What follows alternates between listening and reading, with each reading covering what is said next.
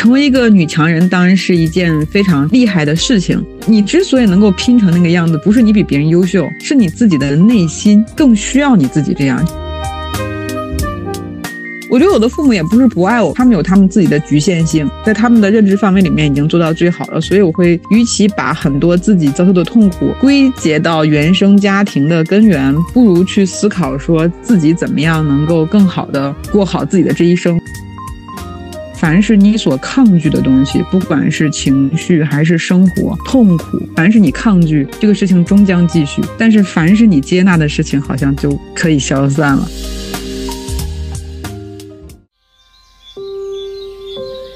生活不在别处，专注当下，感受心流。欢迎收听《此间心流》。这是一档由 Flow 冥想官方出品的对谈类播客，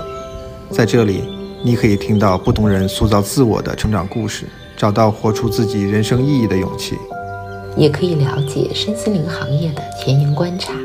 从更整合的视角理解人这一复杂的存在。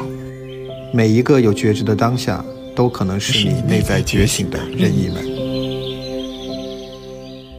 我是 Luna，今天我们有 Flow 冥想的创始人赞和我对谈，邀请到我们嘉宾陈露啊，我们请陈露给大家打个招呼，也请赞和陈露都跟大家 say hi。大家好，我是陈露。大家好，我是赞啊！今天非常开心，其实邀请了露露，这个是我心疼的同学，很多年的同学跟朋友了。我们上次聚会的时候，我以前也真不知道露露她 她她有冥想的这个习惯。然后当我听到她去年做了一个，是去年吗？三年前，三年多前吧。三年多前，她第一次做了一个十天的这个 vipassana 这样的一个止语那关，我还是挺惊讶的，因为我还真不知道，原来露露这么早就冥想这样的习惯跟体验了吧。然后又说到，因为露露在我的一直都是一个非常厉害啊，非常成非常卷。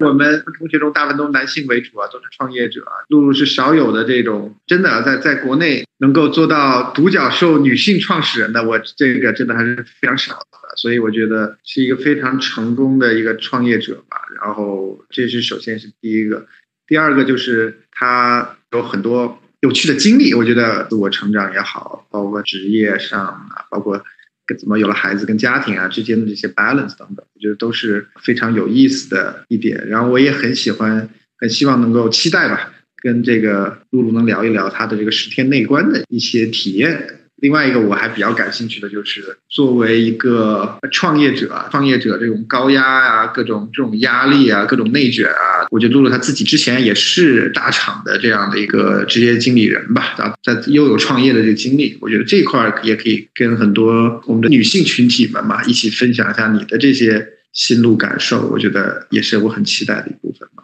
露露，你介绍一下你自己吧。好呀，那个先感谢露娜和赞哥，我先简单介绍我自己。我觉得用现在比较热门的话说，我算是一个斜杠青年，现在算什么斜杠中年吧。其实我大概的整个职业经历会分成三段啊。第一段应该是会跟非常非常多人一样，就是我一毕业呢就进入了当时一个比较知名的互联网大厂，就是一个什么天选打工人，就在大厂嘛，就是特别卷。我自己是天生的爱自己卷自己。然后就是特别拼，九九六十十七，大厂待了几年之后呢，大家也知道就赶上互联网行业，我一直在互联网行业，然后大概前十几年的互联网行业还是一直在走上坡路的哈。然后我们这一波人呢，其实包括赞哥也是我们的创业的，其实我们俩差不多吧，就差不多同时间的创业，但是赞哥比我更稍微前辈一点。大家在大厂很多时候就会收获一些怎么讲，算是自己职业生涯的第一桶金吧。然后我自己就走上了那个创业的道路。其实创业的道路就其实也挺曲折的嘛，就是什么。第二个斜杠就变成了一个创业者，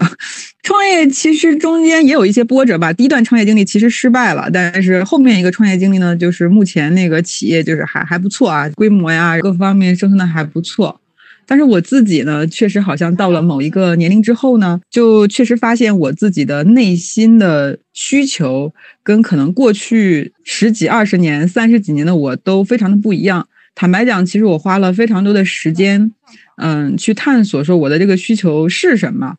你说现在有没有清楚呢？坦白讲，我也不知道。我只说就我还是在探索的路上，所以我就有了我的第三段斜杠的经历，就是我现在是一个独立的商业顾问，只非常克制的，差不多每周吧，只服务一个客户，自己呢就会有非常多的时间去回归到我的家庭生活。所以一个什么一个斜杠中年吧，从天选打工人，然后到创业者，现在是一个非常享受我现在的工作和家庭平衡状态的一个呃俩娃的妈妈兼一个商业顾问。所以这就是我的三段斜杠青年的身份。之前的大厂是在哪里做的？大厂其实是这样，就是也是有大厂，也不是一个大厂。你知道那几年我们是这样：先毕业去个大厂做一线的产品经理嘛，然后对吗？升职加薪，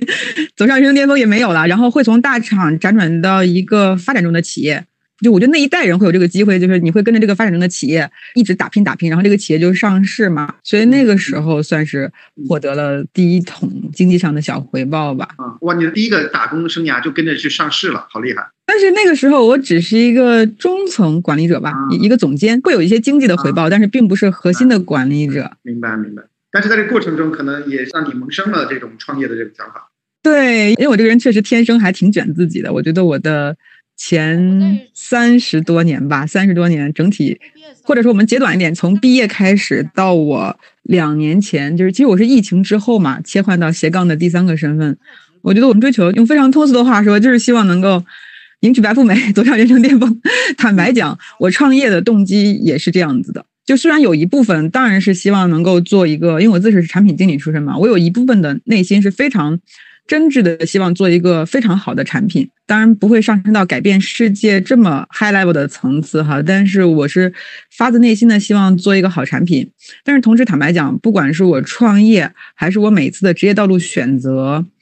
就是非常希望追求自己在世俗意义上的成功啊。这个成功可能包括经济的回报，包括呃社会的一些身份地位的认同。所以其实如果真的有时间去细数职业选择，就是我每一次选择，比如说那会儿在大厂为什么会离开呢？其实就是想要创业，就是因为那会儿一一年、一二年的时候，三哥就是移动互联大潮，就那个时候就毫不犹豫的离开了大厂，去追寻说，我觉得那个时候移动互联创业一定会有机会。嗯，当然你说要是现在的话，是不是就应该去加入这个 AI 的大潮，对吧？但是因为现在自己的底层驱动的价值观发生了改变，所以就没有那么动心。当年就是毫不犹豫的离开了大厂，就是虽然有很多人也不理解哈，就是说，那你为什么要放弃？嗯，好像很不错的这个薪水，本质还是希望能够追求一个世俗意义上更大的成功。那那你觉得这个是不是在不同的阶段，你的这个心境其实想要得到的东西是不一样的？你提到了，就是在前面的一个阶段，似乎追求世俗上意义的成功是一个很真实的想法，对吧？也是一个发自内心的这样的一个 calling 吧。但似乎好像现在。发生了一些改变，那这些改变是在是因为冥想，是因为年纪，是因为你怎么样的这样的一个转变的过程？嗯，其实我会觉得，先一句话来讲一下我的变化。我觉得不是说我先接触了冥想，然后发生了改变，更像是其实我先发生了一些改变，是我自己无法驾驭的，是我就这个改变的巨大，是我自己作为一个本我跟他无法很和谐的自处的，但是是冥想和内观帮助了我。首先，那个赞哥说的很对，就是我前面的，就是假设我们从一毕业到嗯创业的，就是我我就大概三年前吧，两三年前萌生离开之前的那个念头，我是非常卷的一个人。我就随便举一个例子，就是九九六实时期都是常态。像我之前创业的时候，有相当长的时间里面，每天晚上大概只睡四五个小时，就是每天每天就是会工作到深夜。这个状态其实一直持续到我生完第一个宝宝。这个宝宝三四岁以前就是这个状态，我就说一天的剪影啊。我其实比较夸张是，你就我觉得这个生活赞哥肯定也够饿。比如说你上午可能在一个城市开会，然后下午就在另外一个城市，晚上可能就要接受采访，然后再深夜会要再去写一些方案呀，或者是一些你觉得需要批复的邮件。这个生活是周而复始的。你现在让我想起有一天非常典型的就是那一天，我们是首先是周六在开高管的会议，公司的核心管理层都在。我们从早上八点半开始开吧，开到下午两点。我说我要暂停一下，然后我呢就会冲到我儿子幼儿园的一个戏剧节，我去扮演一匹马。演完这个马，我回来继续开会。就是那个生活在很多人看来觉得你很疯狂，但是坦白讲，就是在那个某个阶段，我其实是自洽的。就是我会觉得那个生活是我非常非常享受的，他也会辛苦会疲惫，但是那个不是焦虑。包括那个的压力，更多的是来自于，比如说你的这个公司是不是能够很好的经营生存，那个压力是来自于一个偏外部的，你会觉得累和疲惫，但是肉体上的累和疲惫和精神上的累和疲惫，我感觉是两个状态。我在那个阶段的时候，其实那个生活看起来很疯狂，但是我自己是比较乐在其中的。就那个时候，坦白讲，我其实开始接触一些。偏身心的内容，但是那个时候我觉得更多的是为了舒缓自己、减压，因为我很喜欢看书。我最早接触身心灵的，应该也是很多人的入门书籍，就是张德芬老师的《从遇见未知的自己开始看起》，看了好多好多，看了胡一梦翻译的很多书，翻一翻什么克里希拉穆提传，就是我会觉得哦，这个领域原来有这么一大片的知识，是之前的我。并不了解的，因为我是个理工科的人，然后又一直非常非常的卷。但是就是说，我觉得这个改变其实它应该不是某一刻的改变，它应该也是慢慢慢慢的。就是我大概在其实已经算是三四年前吧，三三年多前吧。其实疫情之前的一年，我已经越来越感到，就是我每天是非常的焦虑的。我不知道大家有没有感觉，就是那个焦虑感和疲惫感。如果是来自于心灵的、来自于精神的和来自于肉体的，确实是不太一样，对吧？我们可能去户外运动，虽然很疲惫，你是很开心的。那个时候其实就开始就是很焦虑，经常夜里失眠，是是非常严重的，非常严重的失眠，就是整夜整夜的睡不着觉。到后期的时候，甚至会需要依赖一些药物才能够睡着觉。这个跟之前的我就完全不同嘛。嗯，然后我就开始确实就是想自己，因为我觉得那个时候我已经非常不健康，成夜的失眠，然后非常焦虑，每天每天都会觉得生活在很痛苦中。就虽然其实那个时候公司运营的是非常好的，至少公司度过了某一个生存期吧。嗯，其实我在公司里面也是很核心的创始人之一嘛。我们的几个伙伴都是已经一起共事了，那现在算起来已经十几年了嘛。那个时候至少也有。七八年，就是大家都已经非常信任，所以我也不存在是什么职场上的这种说这种生存危机。所以那个时候一开始我也搞不清楚我自己到底是发生了什么问题，我就是觉得每天有巨大的焦虑。做一个典型的焦虑的场景，比如说如果每天到了晚上七八点钟，我就会很焦虑。我如果那个时候就想着，如果这个时候回家。我就会觉得我对不起我们公司的这些我的兄弟们，我的这个员工们。我在公司跟他们开会，开完会我回到家，然后看见孩子睡着的这个脸庞，我就会觉得我对不起孩子们。就是我必须得声明说，这种焦虑感完全是来自于内心的。因为我不管是在公司几点，公司里面并不会有人去质疑我说我是不是一个，比如说是不是不够敬业，或者是不是说我在摸鱼。因为我觉得至少我在公司里已经超过那个阶段了嘛。因为作为公司的核心创始人，而且其实确实就是也一直是一心扑在公司的事业上。再回到说，你说我难道没有很好的陪伴儿子吗？当时我觉得已经努力的做成传说中那种特别平衡的妈妈，这种痛苦极大的折磨着我。所以，其实我也是花了非常非常多的时间，想搞明白我自己到底是怎么了。因为我会觉得好像生活都没有变化，对吧？因为孩子也已经长到四五岁了，然后公司也不是第一天才这么忙的，反而是可能公司已经没有之前那么忙了。所以那个时候特别特别的痛苦，然后这个痛苦还是持续了蛮久的。我就会明确的感觉到我自己不太健康，嗯，然后又因为其实我确确实实在这段就不讲了，就是。从大学的时候也曾经有过这种我觉得情绪非常低落的阶段，就读了很多书，所以我就开始又开始去翻这些书。但是那个时候去看身心灵的那些书呢，我的感受就是它已经有点救不了我了，因为它对我来说更像是一种心灵上的按摩。然后按摩完之后呢，我当时会感觉舒服一点的。但是就是可能放下那个书之后，我还是会长时间的处于一种煎熬中。这个时候确实有一个机缘，也是其实在一个类似于咱们青藤那样的创业营上，然后当时有一个北京非常知名的投资人是王玉泉老师，就是他他是海银资本的创始人，然后他跟我们讲一个课，他其实本来是讲这种所谓的创始人对于人性的洞察，他讲了一大部分其实是关于怎么样去做自我的觉察，那他讲的知识非常的宽泛，也包括了一些佛教，然后那个时候他就提到了，其实有一种形式是内观。就是那个 Vipassana，他其实也讲了他自己去做的一个经历，然后我就会觉得说，哎，其实他那一天做了整整一天的分享，信息量是非常大的。但是有的时候就好像说你自己冥冥之中就被某一个东西给吸引了。当时我就留意了，去查了这个东西，就知道啊有这么个东西，然后我就开始自己去查大概是什么样子的。那个时候我并没有接触过冥想，一下就要去做一个十日的止语内观，这个挑战是非常大的。比如说我怎么样去向我的先生解释这个事儿，对，我要消失十天，因为他也是个典型的理工男，对吧？我们都是非常唯物主义的理工科。比如说我怎么样向我的至少公司的最核心的合作伙伴那两。一个人，我得跟他解释吧，因为不然我会要失联。就是一个公司的，就好歹我也是公司的一个核心创始人，我如果失联十天，这个太诡异了，对不对？所以这一切的一切都会需要做很多的心理建设。就是我会觉得那个时候我已经很严重到说，我觉得我真的快不行了，我必须要。先给自己来一剂猛药，当时就是跟两个人沟通，一个就是我的先生，因为我先生就是一个典型的唯物主义理工男，我并不能够跟他去解释清楚这是一个什么样子的事情，因为我们如果有很多朋友会去做这个冥想或内观的话，你会知道，如果这个人本身没有在这个频道内，你很难跟他解释清楚，你要去做一个十日的失联的止语的，类似于禅修，别人会觉得哦，你有什么问题吗？但是我觉得我比较幸运的是，他非常支持我。他就表示说，虽然我不理解你，但是呢，我觉得既然你自己选择要做呢，我会把家里的这些安顿好。因为那个时候父母呀什么都不知道，因为你这个解释成本非常高。在公司这边，就是我最重要的一个合作伙伴，公司的 CEO，因为我是当时公司的 CEO，我就跟他去聊。我觉得他也是非常 nice 的，是说他也是表示我不理解，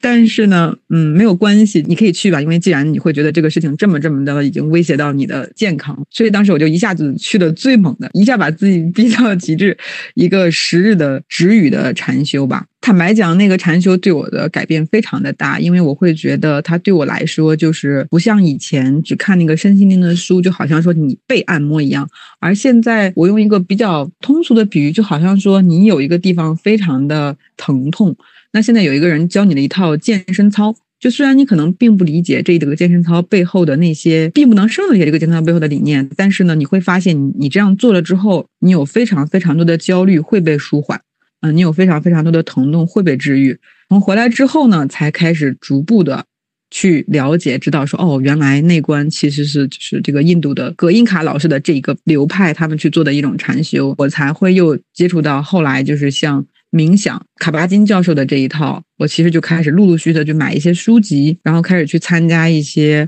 参加过一个二十一天的这种线上的冥想的课程，然后陆陆续续的自己都会去做一些冥想的练习吧。其实整体冥想的这个理念，呃，内观的这个理念和方法，对我来说还是一个非常非常大的帮助。第一个，它确实解决了我当时极度的焦虑，把我从某一个别人看不到和不能理解的事件中拉出来，让我进入到了另外一个，至少我觉得我自己好像又活过来了这么一个状态。也确实，我会觉得能够让自己更清晰的观察，说可能自己的生命历程走到了一个新的阶段。我的这个不舒适，其实并不是说一个错误，嗯，或者是比如说为什么我就搞不定这些事情，而是说可能是我内心的需求发生了变化。成为一个女强人当然是一件非常非常厉害的事情，选择另外一种节奏的生活也是一个非常好的事情。我觉得我最后的认知是说，什么样的生活都是很好的，只要它是跟你的内心是完全自洽的。所以其实我就是嗯，慢慢的在这个练习的过程中间，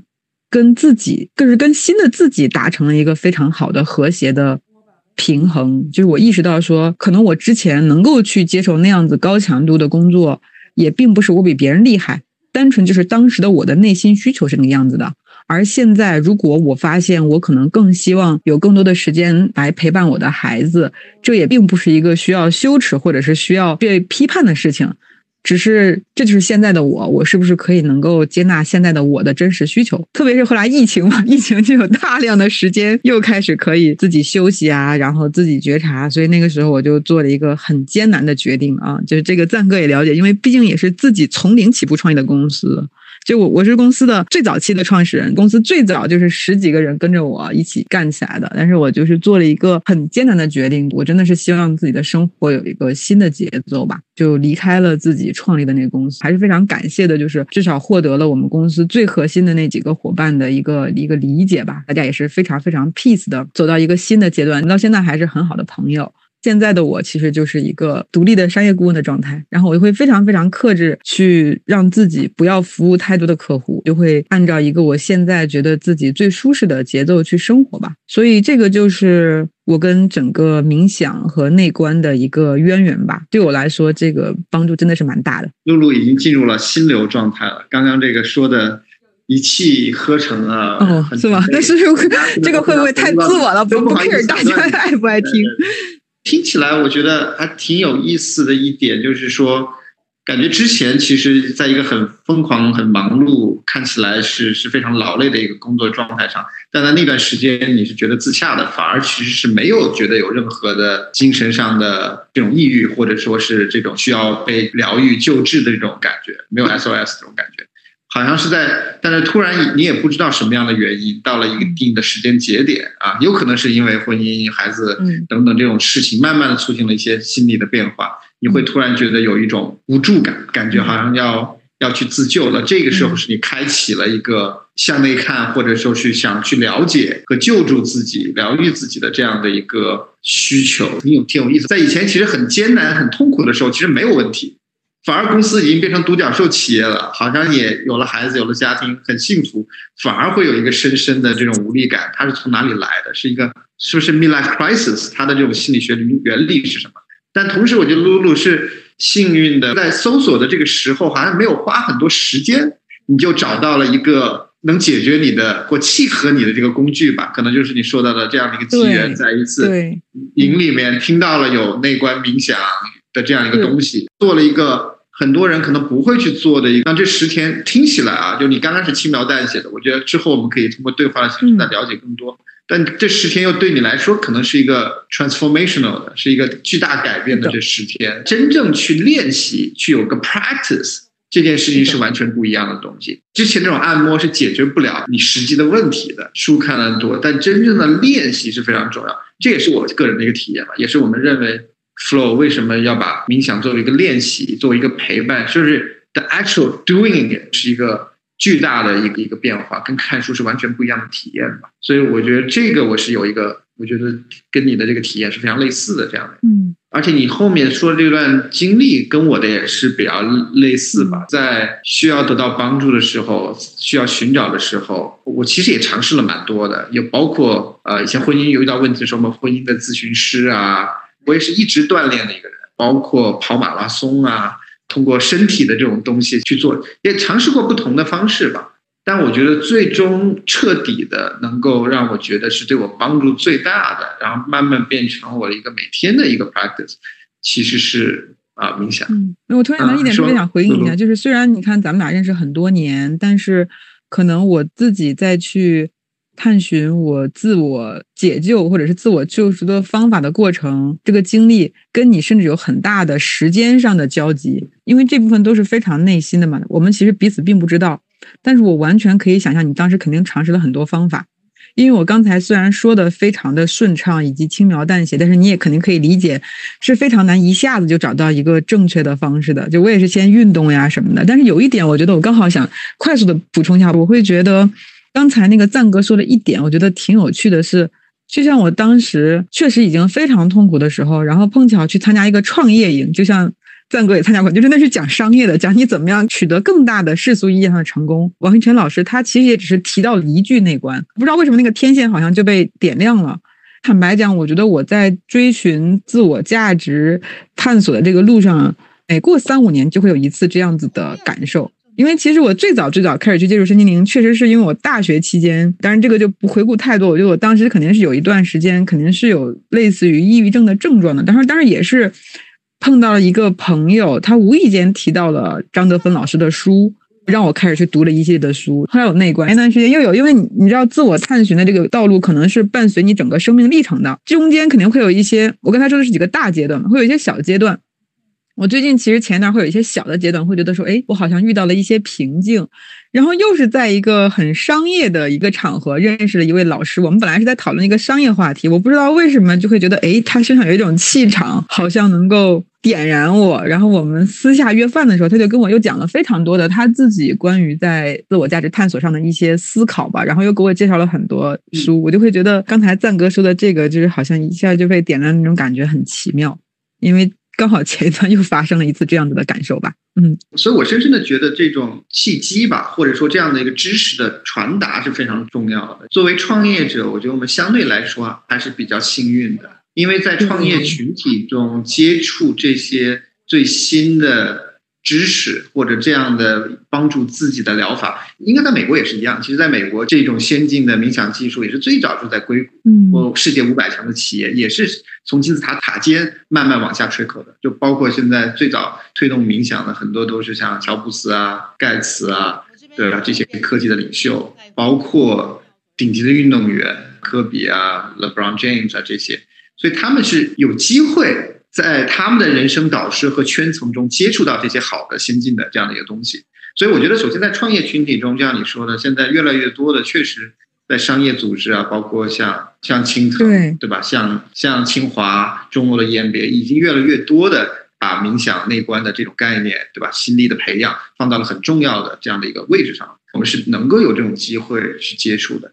啊，所以我觉得这是有一些幸运度在这边的，但是我是觉得还是有大量的人。其实是没有这种 access，如果他没有听到过有这样的一个东西，而且这东西是跟像你说的，跟以前的宗教性的东西是完全不一样。是的，它是一个科学性、技术性的一个东西。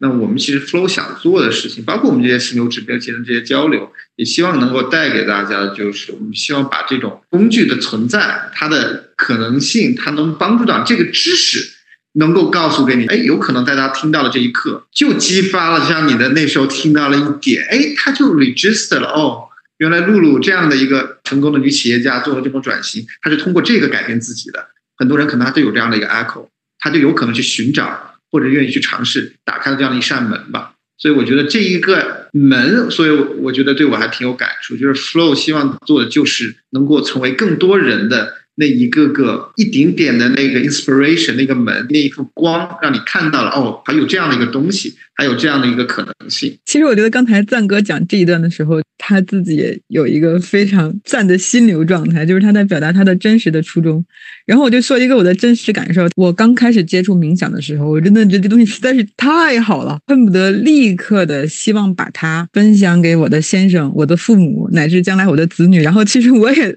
萌生过，是不是可以做一个像 Flow 这样子的产品的想法。嗯，但是显然就我觉得赞哥他肯定在这条路上比我要更有那个机缘吧。就我真的是想过这样的想法。但是你把它实践出来了，就这个是真心的。刚刚开始嘛，我觉得这条道路上还是就国内，我觉得现在我们在做一些普及，对，还是挺少的。之前我们从来没有聊过，今天的其实这次也是我们第一次比较深的去去聊这个话题。和你我觉得即使是朋友之间，甚至乃至我会觉得夫妻之间，就是没有一个好的契机的话，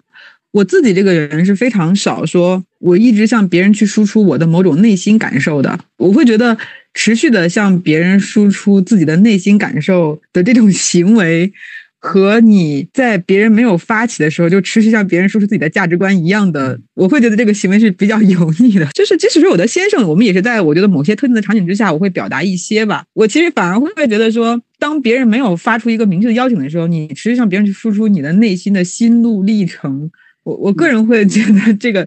这这这个我是会比较提醒自己不要这样子。那我觉得刚刚你这个默默的听了我们两个人这样 monologue 说了一个小时了，我非常期待你跟露露之间的一些对话，我也想听听。我觉得都是很多的点，我都是很有感触的。有很多地方，我觉得可能都是女性，然后都是妈妈，也都有小孩，都在工作，有很多的身份的人都有一样的感受。男性也一样吧，可能大家都在多元的角色当中，在不。不同的角色中扮演扮演扮演，直到某一刻会意识到是自我在支撑这些角色。但是当自我开始有一些陷落，或者生活中有些外在的一些意外的发生的时候，或者内在有一些陷落的时候，感觉无力在支撑这些角色，或者这些角色的扮演的过程中，就开始要去探索或质疑了。很多人的探索过程，可能都会要进入到一个，就是说，哎，怎么在这个过程他就说了一句话，然后我就去进入到那个世界，就好像一个任意门一样。他说了张德芬那本书，然后你就进到那个任意门里面。这老师在创业里提到了内观，就这个东西击中到你了。人类我们内在的心灵有它心灵的真实和心灵的一个必经的阶段。其实我们心灵中内在的这个部分，它比我们的角色更大，比我们每一个阶段的那些角色都更大。其实你也可以理解为，外面那个同学告诉你张德芬的书，或者那个老师讲到内观，都是你心灵创造的。你的心灵为你创造了你的现实，因为现实它就是内在的一个镜子，可以是一种共识性，因为你创造了它，都是在无形和无意识当中实现的。然后你跟随了你这种心灵的创造，让你实现了。可以像刚才赞说的，如果有前半生和后半生，你前半生。也是很多人非常羡慕的生活。现在中年往后开始的后半生，我觉得也是非常很多人在羡慕的，在不同的年龄段会羡慕的。我觉得也很自然的贴合了其实人类的心灵自然流动的一个曲线吧。就是前二十年，我们不管是男人女人，在这个现代的社会，都是被这个父权的和父性的和父亲的父和世外在世界的这个价值观所引导的。但是我们的前二十年是生活在一种像母亲般被包裹的。保护状态，每个人差不多，大部分都是这样的。在家庭、学校当中，我们不需要过早的去偿付社会给我们提供的支持，所以我们相对被保护中。当然，可能也受过各种打击创伤，但是也相对。如果我们不是相对被保护，我们这几个人就不会现在四十多岁还坐在这里说话了。经历了这一个母性的这个状态呢，但是因为这种社会文化和家庭照顾我们的人，他们的年龄和他们对社会的认同是认同这种。外在世界价值观的，所以我们也被塑造成这样。我们每一个人都是这样的。我觉得到中间的二十年的时候，会进入到一个父性的世界。父亲的父就是要去结婚生子啊，为自己创造一席之地呀，生存啊，发展啊。面对每一个人生命中的这种在这种现实的结构考验中的挣扎和历练呢。但是这个每一个人都在不同的状态中经历这二十年，大概会在。三十五到四十二左右的这个七年中吧，每个人或早或晚会不太一样，会进入到第三个自信、自我的自的自信化的一个阶段，可能一直从那个时候自信化，一直到人生到晚年六七十、七八十、八九十，一直是这样。就是我们每个人都是一个种子嘛。如果我是一个桃。桃子的话，我种到地上不会长成李子。那我是这样的一个种子的话，其实在我这个灵魂的密码中就一直蕴含在里面了。但只是早年的二十年，中间的二十年里，我们被外在的很多形态在塑造。但我们内在心灵特别真实的那个自我的部分，在要不断不断的开始涌现。到我们有力量，在三四十岁，我们可以再去自我再创造的时候，里面那个心灵力量的涌现，会在三十五到四十二时候涌现出来。大部分的人是被动的被推向这个自信化的阶段的，就是中年往后的人生的。第二个战场，第二个战场的规则跟第一个战场前面三四十年的规则完全不同了。他要你去听从向内轻推向内的这个门，跟随内在的法则去活。如果继续按前半场的战场的法则去活，我们可能会遇到一些。最主要可能就是身体的困境、慢性病、失眠、焦虑、关系的挑战、亲密关系跟孩子的关系，还有就是跟父母有的时候会意外过世，然后自己的身体，还有职业工作上的挫败或失败，还有可能是一些意外，那么都会在这个时候以被动的方式，绝大部分是以被动方式来推动他说。向内，但是每个人路径不一样，呃，有像传统的方式遵循向内，也有人会用，很多时候会运动啊，去旅行啊，很多爱好。当然，很多人也会意识到说，这个部分它有的时候是一种消费性的行为，不能够去真正特别特别。深的触碰到里面更深的内在的自信，也就是你的真实的你应该是本来的样子，可以是什么样？所以有些人是早年有一些梦，然后他四十多的时候开始去做那重新再唤醒那个梦，但是别人会觉得说这个东西没什么用，也不能帮你挣钱，还浪费时间，你为什么要去干这些事儿呢？对吧？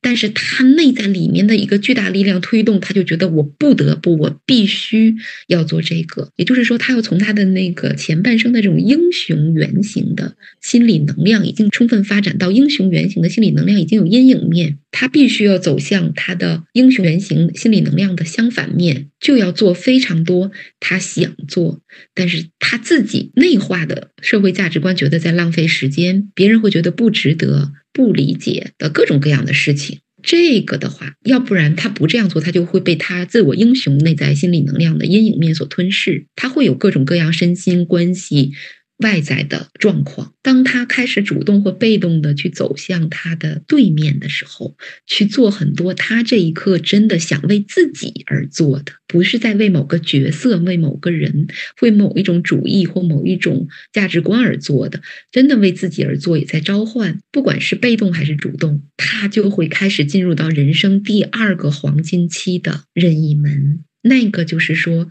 我们开始从英雄原型的一种意志力的生命状态，开始自然的流动到潜意识里面深处的一个相反的原型的一个深深进入我们潜意识宝藏的入口，开始进入自信的这个道门。当你开始跟随这个流的时候，你就会有一种哦，各种机缘，各种信息。呃，各种人，你身边的社交，它都在迭代，都变成了那种你心灵震动的心灵家人，不再只是血缘层面的家人。你会意识到，你新的圈层和朋友之间是一种灵魂的家人，然后你们之间是开始可以共享，好像你默默的，你们就可以像对暗号一样，慢慢好像在朋友圈里，在一些社交，在饭局上就在找到。他们也是你内在创造的，因为你在这样流动，其他也在流动的人，他们在默默自然的汇聚。因为大家可能都到这个年龄段，都在寻求这种自信化的探索，这是一条不可能再回头的路。然后已经经历了母性、父性，进入自信化的一个最后唯一唯一的一个目标，就是去成为我们自己，成为真实可以成为的这一世中我们可以成为的那样的一个样子。我每次听那个露娜老师说话，都会觉得特别的舒适。露娜老师每次说话，不仅仅是这个内容会让人感觉到舒适，就是她整体的这个语气、语调和声音，都会让人感觉非常的 peace。对我儿子的时候，也有非常多不 peace 的时候，是吗？会有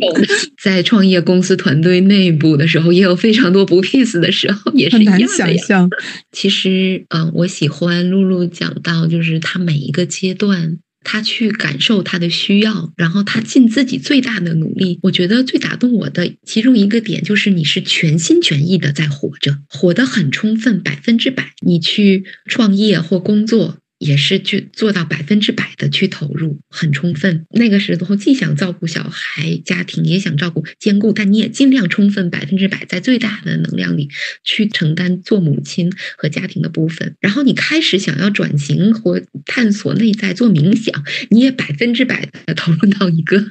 最猛药的十日内观，全情投入。我觉得绝大部分的人生活是。可能不敢或不愿或不能百分之百的 wholehearted 生活的，别人会觉得哦，陈露，我羡慕你，在你二十三十的时候，我羡慕你，然后你现在四十了，有孩子或者怎么样，你又有自己的时间，又照顾家庭，又可以怎么样，你也在过让人很多羡慕的生活。但我想说，是可能很多人会说，谁谁谁在过一种让我羡慕的生活，但很多人没有想过。当你可以为自己在每一刻的需要百分之百 full hearted 的去活着的时候，可以不再去羡慕别人，可以为自己去创造。所以我就很好奇，就是你提到你现在是生命中新的阶段，那你现在这个新阶段给我们描述一下是什么样？然后是你的需要是什么？你现在最底层驱动你的价值观，进而到你的需要和你这个阶段是一种什么样的生命生活状态呢？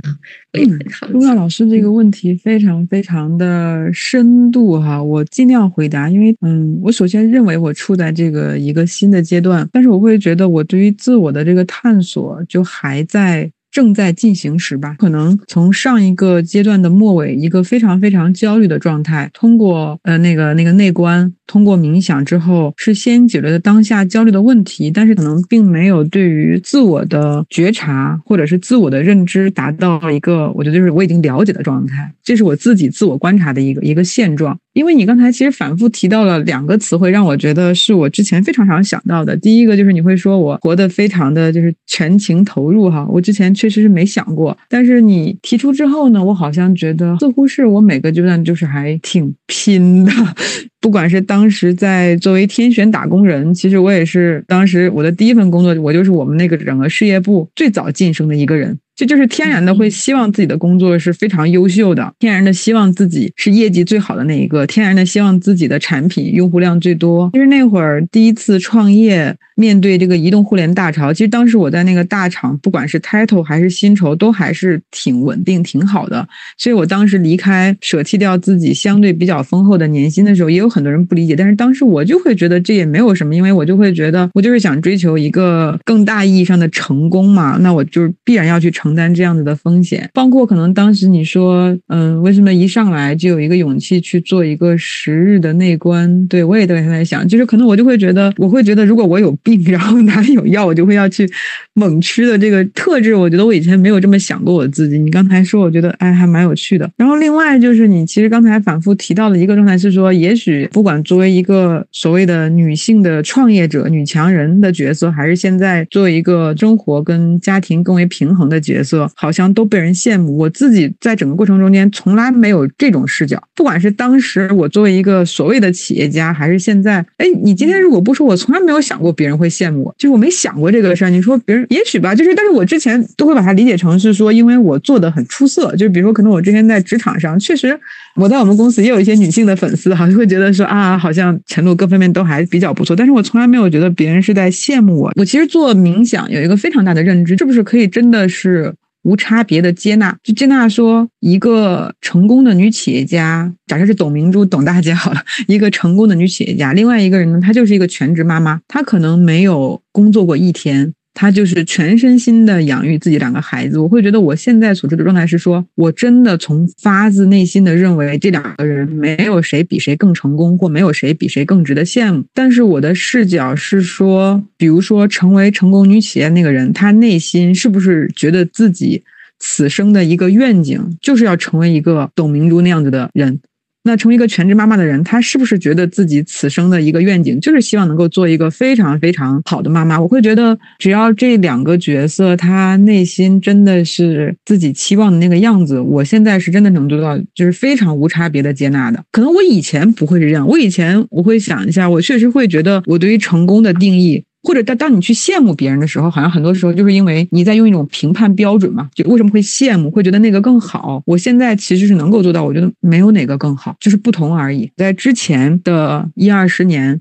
因为我相对来说职业发展虽然不是那种大成就哈，就没有成为一个真正的大佬，但是在每一个历程里面，我都是相对来说成绩比较不错的那那个角色啊，比如说更早的获得晋升呀，通常一定是公司里面相对就是那几个 非常卷的小分子哈。当时我会觉得我是。一个更优秀的人，我现在真的我会觉得说，嗨，你之所以能够拼成那个样子，不是你比别人优秀，是你自己的内心更需要你自己这样。当时的你对于成就有这么大的欲望，那你必然就是要付出这样子的辛苦努力，以匹配自己内心的真实欲望。所以我会觉得这个什么价值观的改变，我觉得是挺大的。之前会明确的认为说，哦，那样更优秀，比如说。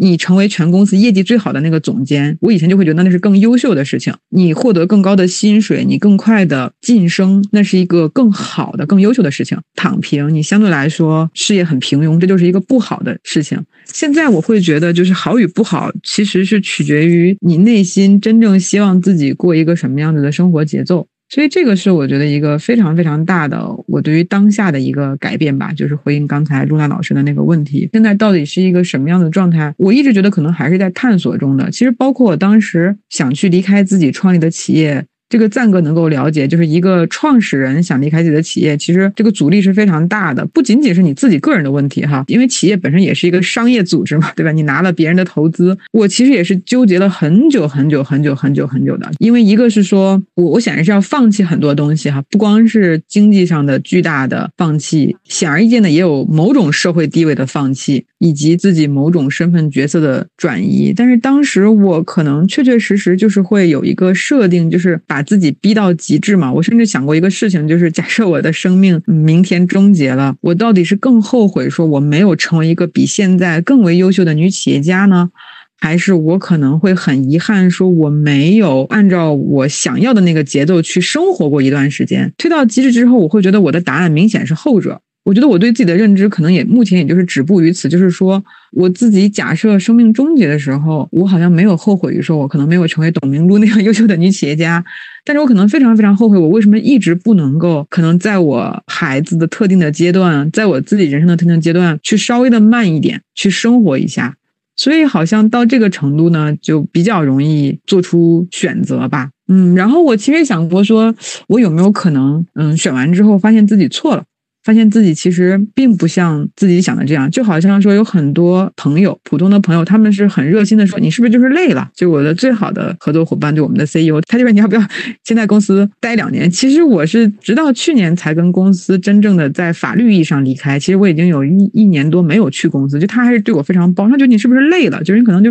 工作年太，你休息休息呗。就你没有必要一定要离开，但是我自己会觉得说，本着更好的，我们说临在当下的这个知行合一的价值观，就是我认知到我自己是这个状态，其实我确实觉得这个状态至少当下是这样的，过去的一两年是这样的，未来也许是两年、三年、五年，那我是不是就能够真正的去 follow 我的内心，去选择这样的生活？假若过了五年，maybe 十年或者三年。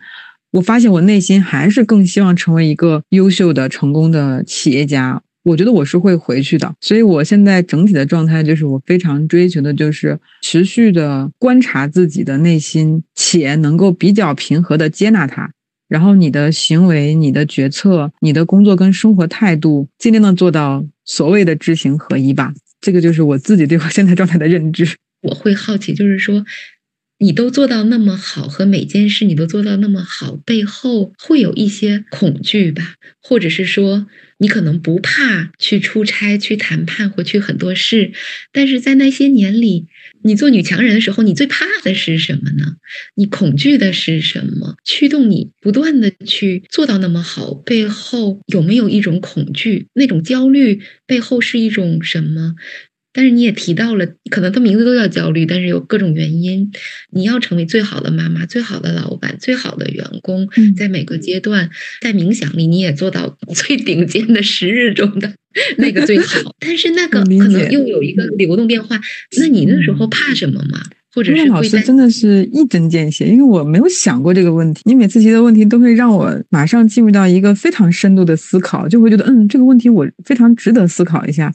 我觉得我应该是一个我执很重的人，因为我在想说，其实就像您说的，不管是说做事业啊，还是甚至说去练习冥想和内观，就是我觉得我这个人应该是我执很重的。所以当我自己我自己内心的状态跟我的外部行为不和谐的时候，所以我经受的痛苦也许会比嗯有一些人更强烈。因为我现在在反思，我应该是个我执很重的人。就包括你说，可能我想追求这个事情，我就好像执念很深，是吗？就一定要达到这个，我觉得可能是天生的。性格使然吧。刚才说的就是那个恐惧，是吗？我觉得。非常好，我在想是什么，我就想真的有一个明确的恐惧，就我是一个危机感非常重的人。当然，一部分很大的动力就是我莫名其妙的会有非常非常大的 peer pressure，我莫名其妙的会有非常大的危机感。比如说，当一个群体的时候，其实不管是过去学习的时候，还是说在企业里面，我确实有很强的动机，希望我自己是那个比较优秀的。如果我一旦不太优秀，我就会有非常强的愧疚感和负罪感。还有就是，我是一个危。危机感很重的人，当时从大厂辗转到一个中型企业，这个企业后来上市，但是总之它还是大厂这个范畴嘛。我一方面当然当时是就是毅然决然的抛弃掉原来的高薪和那个 title，去从零起步创业，当然是有我刚才表达的说，我觉得我希望能够取得更大的成就。但是我你刚才提醒我有有一个巨大的恐惧，就是我会当时觉得，因为我们在此之前。是做 PC 产品的，就是在呃乔布斯发布那个 iPhone 之前，当我看到乔布斯发布了 iPhone 之后，我会发现哇，整个产品世界要变天了。我会深深的认为，所有的 PC 的产品经理终将被时代淘汰。我很多逻辑都是用褒义词话说是很前瞻，对吧？用贬义词话说就是非常非常的有安全感的焦虑。我就会觉得说哇，未来整个移动互联时代到来的时候，所有的产品人他要去遵循的规则、用户的需求、用户的场景会全变化。我认为，如果我不改变的话，我要被时代抛弃掉，这是一个大决策吗？我的很多职业决策都是一种看起来特别未雨绸缪的决策，就是这种安全感的焦虑。反思哈，我们大厂的那些人，当然就是相对来说，因为我做出这个选择，后面相对有了一个比较不错的回报，可能是比当时没有离开大厂的 peer 好像世俗意义上更成功了一点点，但是他们也并没有被时代淘汰掉。所以，其实我也是慢慢经历反思，说我自己的这种极强的不安全感、巨大的 peer pressure，也不见得是一个健康的状态。谢谢你愿意呃很坦诚的跟我们分享。然后我在问的时候还想，哎，我要不要问这个方向？但我自己也蛮好奇的，因为我觉得就好像一直在学习、学习、一直在不断学习的人，其实背后很多时候是一种恐惧，觉得。曾经在学校里不够成功，失败了，或者是说总是觉得自己知道的不够多，但是他越学的越多，越发现自己不够多，或者是很多人在创造创造，他也都很多财富，但是他内在的那种恐惧感或匮乏感或不安感是巨大的。我我在想，可能也许五年十年后，内在的这种可以去松弛和会从一种基于恐惧和不安，进而到可以去。更稳定或丰盛或更有弹性的一种里面，我想一定是不一样的。经历了这样的一个 U 型的人生过程之后，会上去，但到哪去不知道呀。对，我觉得卢娜老师，我我我觉得你说的非常赞同。首先，我们先说外在的一些观感吧。我现在的这个状态，如果是去跟我以前的，特别是我上一个自己创立的公司的核心同学去聚会的话，特别是我的一些核心的下属。他们肯定会觉得我变化非常大，可能这个人从整个气场都变了。因为其实我在职场上，呃，也许给人的压迫感还是有点强的。因为我既然对自己的要求这么高的话，那么显然我也会对我的团队跟我的所谓的所谓的下属要求很高。所以其实他们之前应该是有点怕我的，或者至少在工作上有点怕我，因为我会。很严厉，以及就是是一个标准很高的人，但是现在我显然整体呈现一种非常慈祥的气场，可能这个气场是之前的我并不具备的。甚至我就记得我前几天，因为我的小女儿马上也要进入一个幼儿园了，带她去探园嘛，然后就见到以前我儿子的那个主班老师，他就会说：“哇，我觉得你跟你女儿说话好温柔呀，你跟你儿子从来没有这么温柔过。”所以我觉得这是一个 可能外在的显而易见的改变吧，就是整个人的磁场或者是气场都变了。然后内在，我觉得变化肯定是非常大的。就像陆老师所说，还问了一个我从来没有思考过，就是我那么多年的害怕，就是源于那种匮乏感、不安定感。但是其实你说我现在的生活，如果从世俗意义上来说，它的不安全感应该比之前要大得多得多，因为在之前无论如何。对我们那企业也是一独角兽 企业嘛，对吧？对，估值也蛮高的。然后我又是那个企业的最核心的联创之一，我也不用去受到职场上的那种职业经理人的那种质疑嘛，因为职业经理人还有人指引的能力。直到我离开的时候，包括直到现在，那个企业生存的还是挺好的。然后我只要继续在那个岗位上待着，在可见的一段时间之内吧，我当然不知道这个企业是不是会取得终极意义上的商业成功，但是至少在可见的 maybe 三五年之内。我的经济收益，我的社会地位其实是一个稳定态嘛。但是现在呢，其实我选择彻底离开，到我去探寻一个新的职场跟家庭平衡的道路，这个过程其实没有大家想的这么顺畅啊。就是首先我也是做了探索，我也是先探索说，我是不是可以做一个全职妈妈？我探索答案是 no，就是我不行，我不太能够全天全天的陪伴孩子，我会自己觉得那样我。太有问题了，我会觉得我有很多执念会跑到我孩子身上去，我觉得那不是想要的状态，我就一定要工作。那我可以去做什么工作？其实我也是做了很多探索，比如可不可以去做老师，我可不可以去做一个文字工作者？这个探索的过程，嗯，是非常不安全的，经济收益是很不稳定的。其实中间也开了一个自己的公司，就是自己开了一个咨询公司，这个公司目前也还存续哈。这公司的名字叫阿妮卡，就是无偿。其实直到现在，我作为一个独立的商业顾问，你说这个商业顾问他的经济收益的稳定性肯定是要远低于我之前，对吧？然后他的社会地位，我觉得也无论如何没有办法跟一个成功的女企业家相提并论。所以其实。要是按照以前的我，我觉得肯定是每天巨焦虑。但是我现在生活是不焦虑的，也会有各种，就比如养娃总有焦虑嘛，对吧？跟娃生气。但是我对于我自己的整个偏世俗意义的视角，比如说经济呀、地位呀、成就呀，还真的就不焦虑了。所以我觉得这个应该是非常非常大的转变吧。我觉得就算我再回去。不管是回到自己之前的企业，还是又回到一个很商业的企业里面去，我觉得可能一定是因为我很希望能够去做一些事情，我应该不会像以前一样为那么多外部的因素感到焦虑吧？或者我期望我通过长时间的自我修行，能够让自己不再为外部的那些世俗意义上的价值观那么的困扰吧？嗯，好棒呀！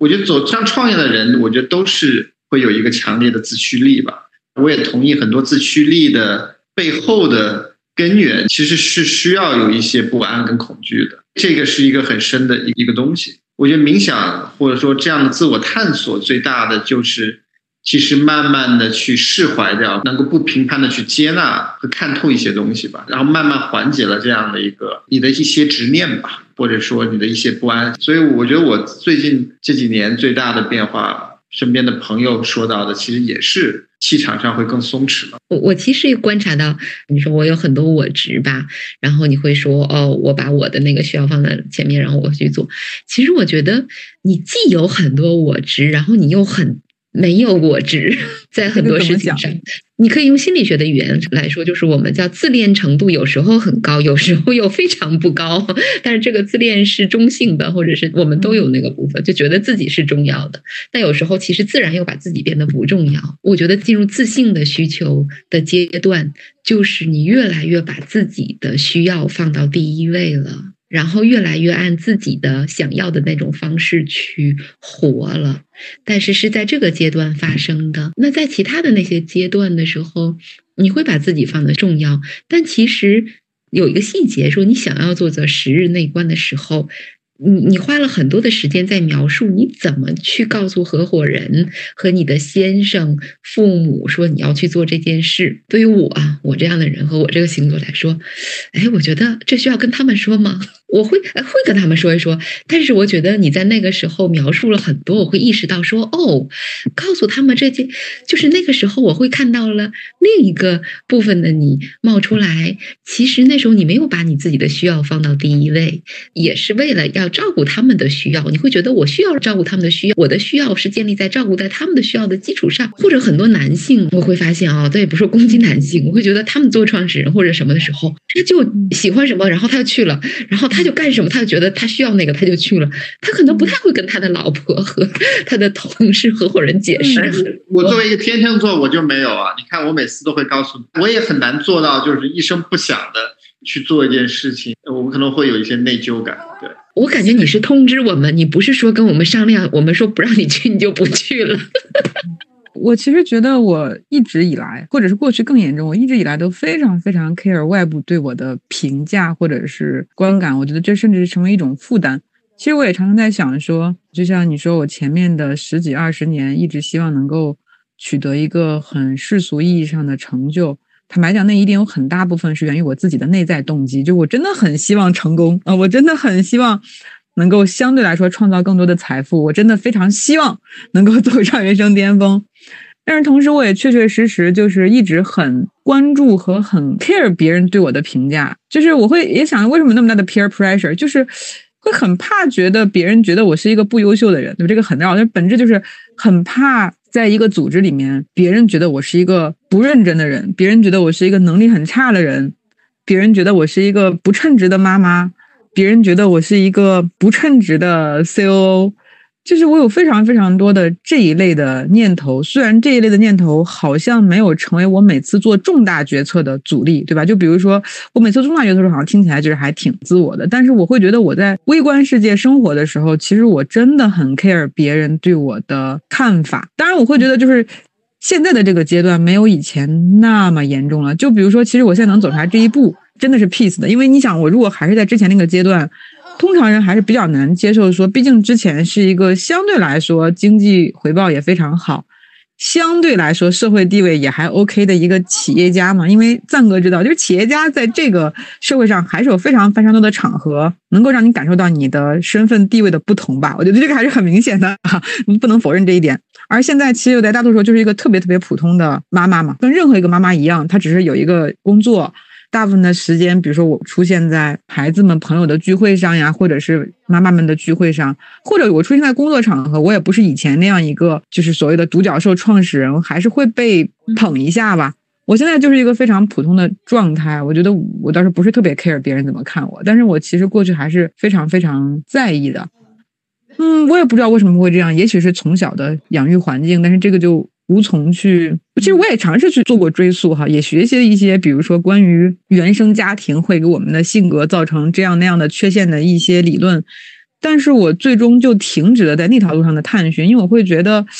我那个地方可能有一个点是突然破了，就是我一开始也会非常非常的埋怨自己的各种原生家庭，也会非常非常的有一点嫌恶，为什么？因为我小时候也是个留守儿童嘛，为什么我的父母可能小时候这么这么不关心我的感受？不让我跟他们在一起，他们从小到大对我的这种养育的方式跟价值观，导致了我现在的所谓的这么多的我认为的性格缺陷。但是我哪个时候突然释然了？就当然也是看了很多书，包括跟一些像露娜这样老师的。沟通和对谈的时候，确实是想到说，其实我觉得我的父母也不是不爱我吧，就是他们有他们自己的局限性，他们在他们的那个尺度上，在他们的认知范围里面已经做到最好了。所以我会，与其把很多自己遭受的痛苦归结到原生家庭的根源，不如去思考说自己怎么样能够更好的过好自己的这一生。所以我好像就没有去探究说为什么会这样。但是其实我会觉得，我前面的三十多年都还是非常非常 care。外部的人对我的评价的，然后我也想到一个微观的观察，就是露娜说的，我非常明确的感受到女性在这个方面的负担会比男性真的是重得多。即使是一个女性，她已经成为一个中高管，嗯，因为我自己之前大厂也好歹是一个什么高级总监，我们公司也是没有这么多高级总监，就也是一个至少典型的中层管理者吧，也会开很多那种会议。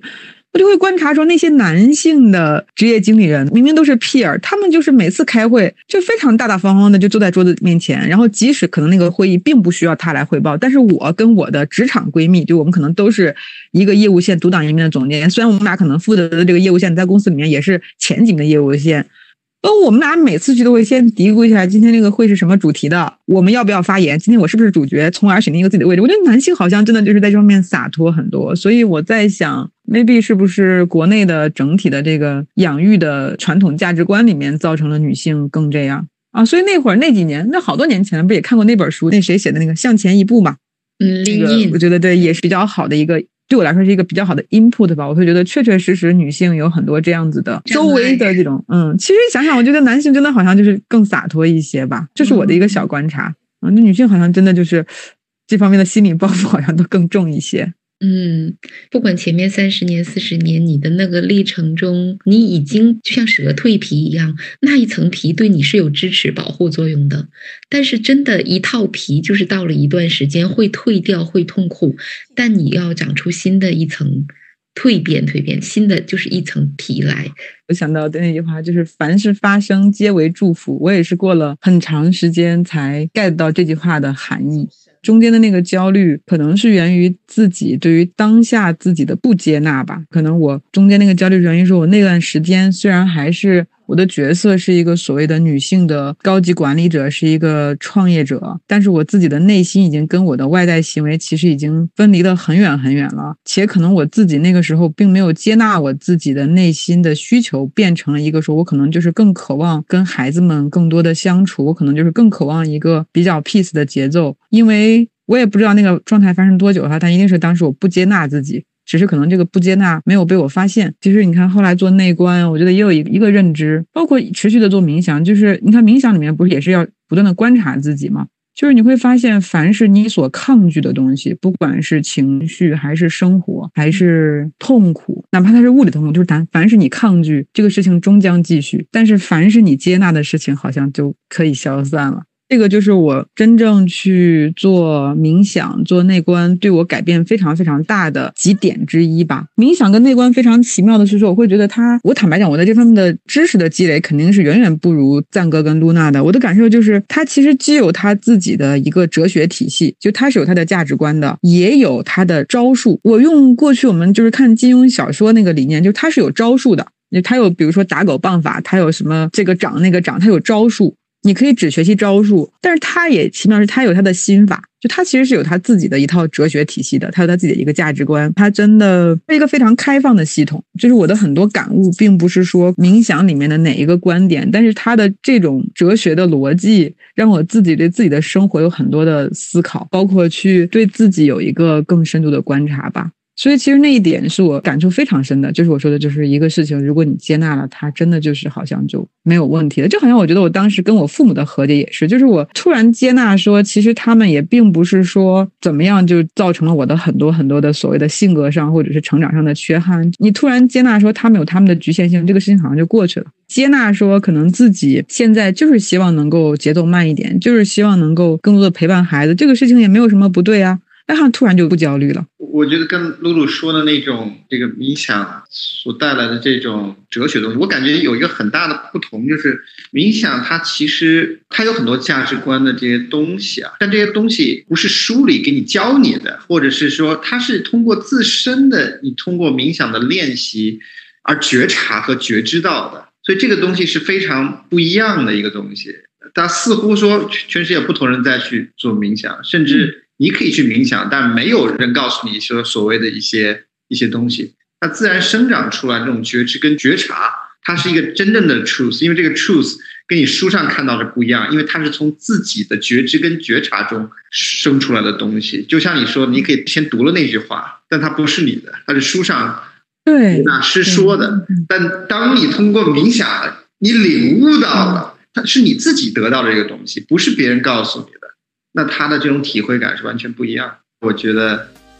这时间也差不多，大家不知不觉，然后就聊了这么多。谢谢谢谢，